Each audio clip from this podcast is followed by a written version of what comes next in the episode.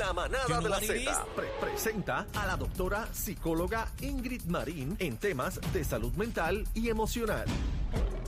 ¿Qué hace falta este, este Chacho. segmento de muchacho? Mira, después de este fin de semana y todo lo que está pasando en Puerto Rico, usted visite un buen psicólogo porque la cosa está caliente. Ingrid, la gente está desesperada en la calle, eh, intolerable a las cosas, que está todo el mundo que prende de medio, de medio maniguetazo. ¿Qué es lo que está pasando?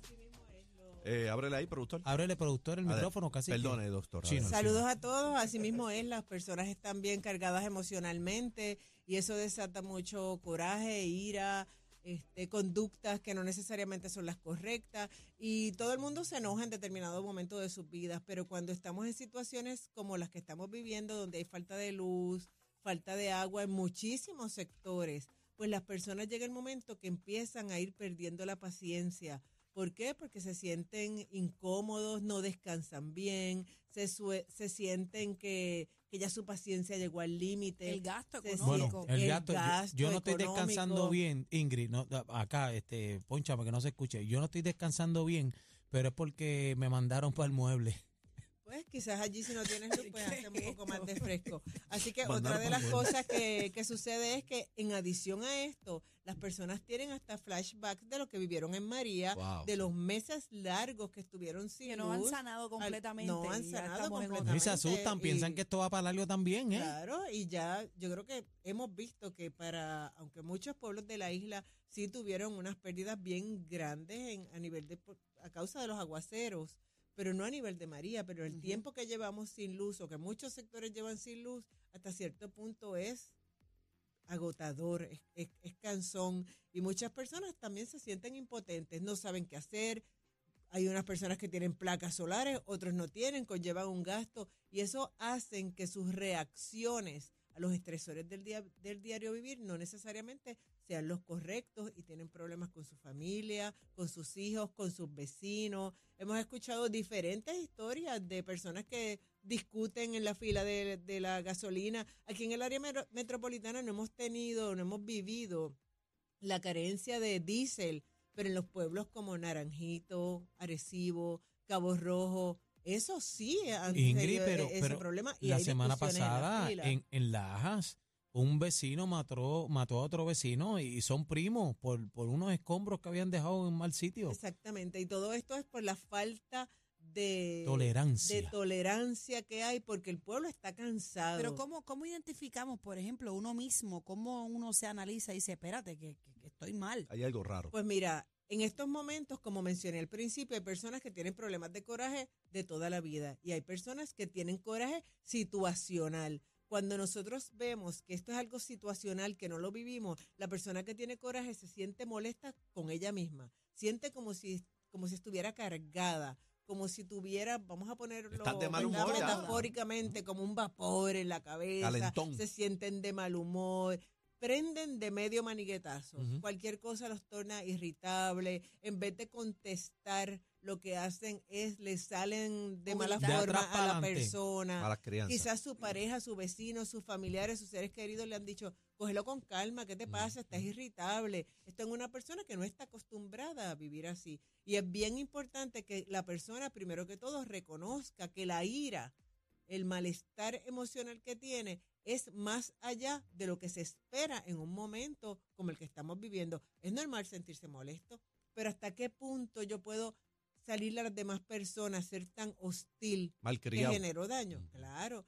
Así que tenemos que reconocerlo, poner un límite. En algunas ocasiones es importante, de una vez lo hemos reconocido, darnos un, un time out. Reconozco que tengo coraje, déjame alejarme de estas personas que me están dando tanta instrucción de trae el agua, pero trae este candungo, pero no llenaste la planta. Pero no ¿qué la pongas ahí, no la pongas ahí, no la prendas ahora. Exactamente. Pero mira, ¿y estos cables cuánto tiempo van a estar? Pues ya si estás identificando que estás, ¿verdad? Poniéndote, que estás drenado o drenada, pues entonces coger un tiempo fuera y se lo puedes decir hasta, hasta tu familia. Mira, yo me siento un poco cargado, me siento un poco cargada, voy a salir al patio y, y regreso. Por Darse eso mismo estoy out durmiendo en el mueble.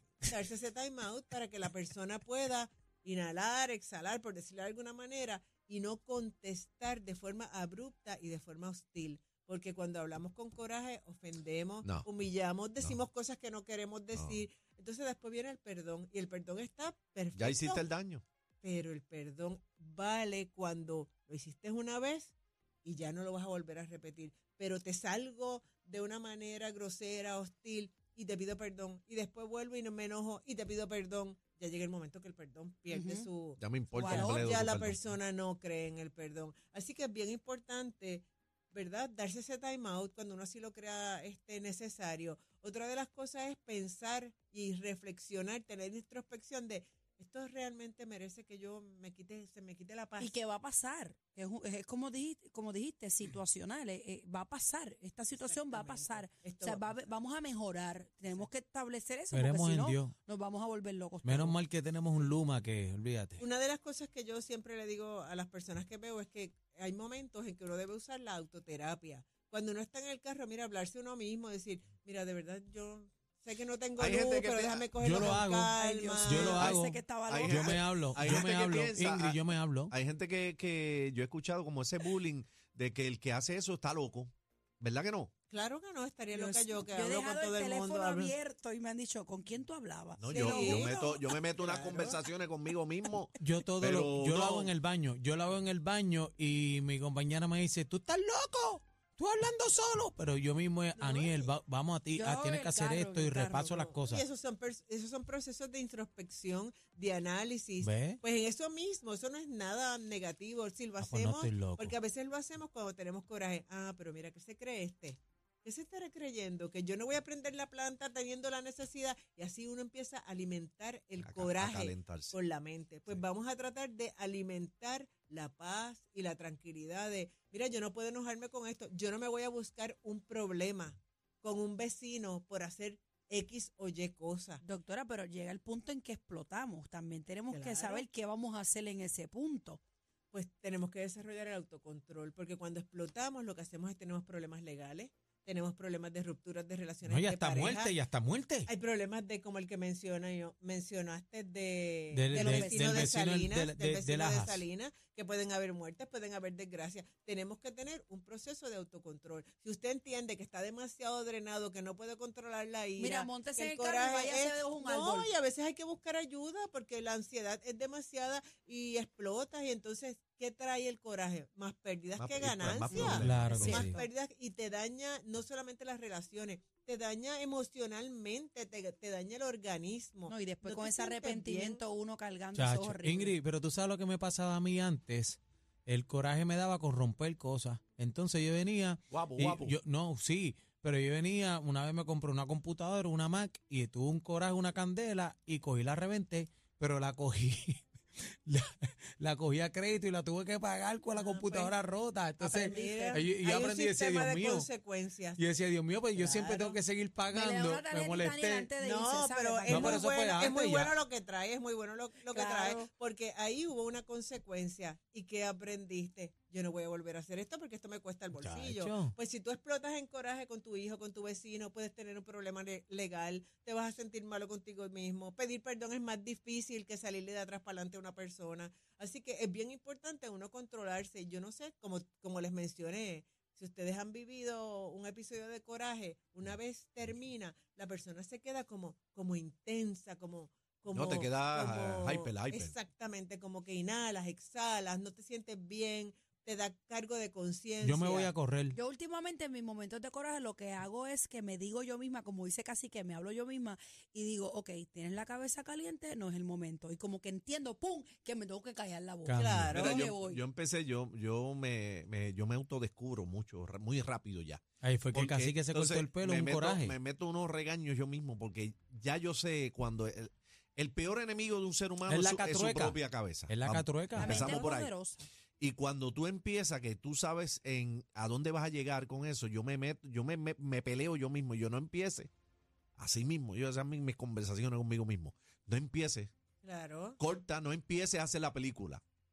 Así mismo, yo no empieces con la película. Yo Así empie- empieza yo- mi yo conversación. Empiezo, yo empiezo, ay Dios mío, Anida, cálmate, déjame calmarme. Así uno empieza Sí, así. es que nos va a dar coraje, a Eh, todos nos será- da, a mí me da coraje y el que me ve por ahí como psicóloga puede pensar que yo soy como Gandhi en la tierra, no, a mí me da coraje, lo importante no es que no te dé, es tener el control, tener el De autocontrol de tu coraje. El coraje no te puede ganar. Sentirlo, racionalizar y trabajarlo de una forma correcta, de una forma asertiva. Antes yo no Y lo si controlaba. No puedes, manéjalo No, en y- soledad y después retorna. Y al- recuerda al- siempre una cosa, que ganando se pierde. Claro. Tienen que meterse eso en la cabeza. Claro. Ganando se pierde. A lo mejor tú le quieres decir dos a dos o tres y eso te va a hacer sentir súper bien. Tú dices, ay, me desahogué, pero vas a perder.